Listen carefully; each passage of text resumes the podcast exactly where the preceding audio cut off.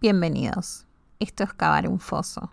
En nuestro tercer episodio de esta primera temporada vamos a hablar de un tema icónico, de un caso que tiene un culpable, se resolvió, pero va a quedar en la memoria de todos por mucho, mucho tiempo.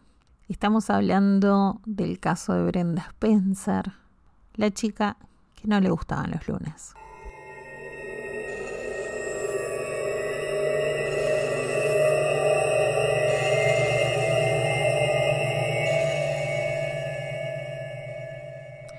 Como ya les anticipé, hoy vamos a hablar de una persona, pero también de el acontecimiento que produjo esa persona. Esta vez eh, nos toca hablar de Brenda Spencer, que va a ser un antes y un después en Estados Unidos. Ella nace el 3 de abril de 1962 en San Francisco, California. Sus padres se divorcian cuando ella tiene 16 años. Por alguna extraña razón, ella queda bajo la tutela de su padre, no de su madre. Brenda vive básicamente con un alcohólico que no tiene estabilidad financiera alguna. Su madre, en cambio, sigue viviendo su vida. Más tarde en una entrevista le preguntarían por qué no luchó por la custodia de su hija. Y ella simplemente dijo, no tenía plata para un abogado que se ocupara de eso. ¡Wow! Brenda y ella no es que se dejaron de ver, sino que no había una conexión, no, no pasaba nada ahí en realidad. Como dije anteriormente, eh, Brenda se queda con Wallace, que es su padre, en una pequeña casa. Duermen en un colchón en el suelo. Básicamente este hombre no es apto para criar un adolescente. En la escuela le iba bien en artes, gana un concurso de fotografía inclusive.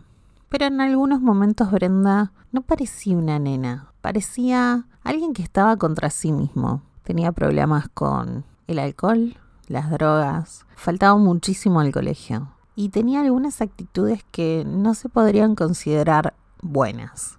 No hablaba, era introvertida, así que todo lo que le pasaba básicamente quedaba en ella, en sus recuerdos, porque no lo podía exteriorizar. El primer acercamiento que tienen los profesores de Brenda con el padre de ella, Wallace, fue para comentarle que no se estaba presentando a todas las clases. Quizás en la adolescencia esto parecería una travesura normal, pero cuando te salteas el 80% de tus clases no es normal, es que directamente casi que no estás yendo a la escuela. Y eso hacía que, obviamente, los profesores se preocuparan por Brenda. Wallace, que era un negador serial de la realidad, les dijo que era un comportamiento de cualquier adolescente, que era normal. También los profesores le comentaron que ahora Brenda estaba con los alumnos problemáticos en una instalación aparte. Ellos recibían una atención diferente y que mediante un estudio pudieron ver que Brenda tenía tendencias suicidas. Así que le recomendaron empezar terapia, porque creían que todavía estaban a tiempo para hacer algo a favor de ella. Él decide ofenderse, negar todo, negar la situación, creando un mundo paralelo donde él y su hija viven sin ningún problema aparente. Todo es normal para Wallace. Esto es una fase, aquello es otra fase. El tema es que no era una fase. Era el primer warning real de todo esto como Wallace no hace nada, obviamente ella sigue asistiendo. Va, sigue asistiendo, es una manera de decir. Eh, iba cuando quería a la escuela. Algunos compañeros dijeron después de que Brenda en algunos momentos decía que iba a hacer algo, que iba a ser extraordinario, que quería matar a un policía, pero no le dieron mucha bola. La escuela donde iba Brenda estaba enfrente de su casa, literal enfrente. Wallace podía ver si ella iba o no, pero él simplemente decidió mirar para otro lado. Un día Brenda tiene la brillante idea de llevar un rifle de aire comprimido a la escuela. Lo saca, apunta, mata un pájaro. En ese momento es en el cual viene el segundo warning. Es donde entra la figura de la policía, porque fue arrestada, obviamente los profesores ya le habían dicho que algo andaba mal. Pero ahora van a ser las fuerzas eh, de seguridad las que le van a decir a Wallace, ojo, acá pasa algo raro. Después de este extraño episodio, a donde una adolescente de 16 años introvertida mata a un pájaro en el medio de una clase, se le hace una evaluación psiquiátrica. El diagnóstico no fue favorable.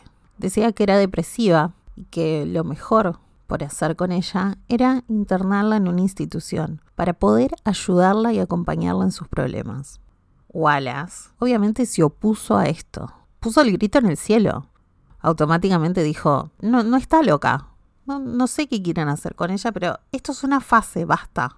En ese momento, el oficial de libertad condicional que tenía se oponía a soltarla directamente. Pero tampoco tenía cómo dejarla dentro de la institución, porque el único que podía firmar, ya que ella era menor, era Wallace. Y él no lo hacía, se negaba. Llegamos a diciembre de 1978. Después de un agitado año, Wallace decide que después de que no solo diagnosticaron como depresiva a su hija, sino que con tendencia suicida, el mejor regalo que le podía hacer era un rifle calibre 22 con 500 balas. Sí.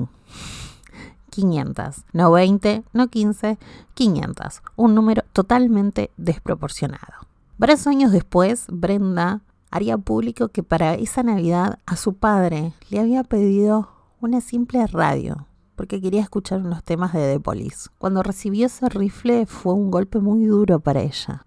Pensó, quiere que me suicide. La explicación del padre para ese regalo nefasto para mí fue que ellos solían cazar y ella era muy buena tiradora, tanto que pensó que era un posible regalo que los uniría, las armas. Pero fue todo lo contrario. Esto me hace pensar mucho en otro más shooter o asesino masa, que su padre también pensó que el tema de las armas en realidad los unía. Era Ian Lee Stadwicki que mató a cinco personas. El padre narraba que sí, su hijo era un poco raro, pero que, que vio que sabía mucho de armas entonces dijo, bueno, acá voy a tener mi posibilidad de ser un gran padre. Y en realidad todo salió mal.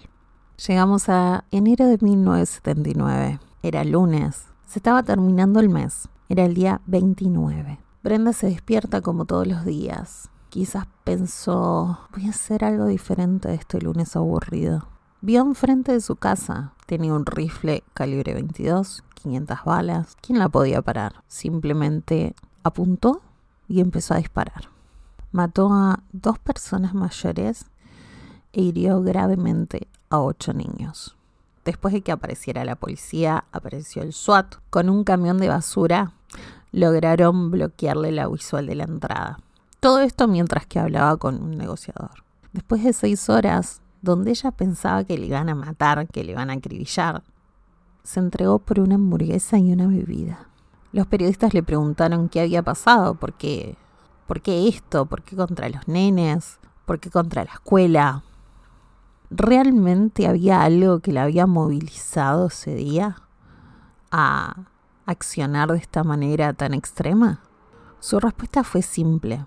La verdad es que no me gustan los lunes, pero esto me animó bastante. Los nenes entrando a la escuela parecían patitos de tiro al blanco, y cuando se alborotaron fue todo mucho mejor. Fue declarada culpable de dos asesinatos y asalto mortal con un arma, condenada a cumplir un mínimo de prisión de 25 años hasta cadena perpetua en la institución de mujeres de Corona, California. Brenda, a sus 55 años, continúa recluida en la cárcel, siempre a la espera de conseguir la libertad condicional. Una libertad que siempre, desde 1993, que se le es negada sistemáticamente. En el 2009, en una de estas eh, peticiones, dijo que Wallace la usaba sexualmente y que también era muy violento. Le pegaba, la dejaba tirada en el piso, pero que nadie se hacía cargo de ella, nadie sabía nada siempre el juez consideró que ella era un peligro para la sociedad. En algunos momentos de sus pedidos de tener la libertad condicional, parecía que, que, había una falta de remordimiento y sobre todo empatía con las víctimas. Hoy en día, Brenda, cada vez que, que ve a algún adolescente cometer estos asesinatos en masa, se siente tocada. Dice, con cada tiroteo en la escuela, me siento parte responsable.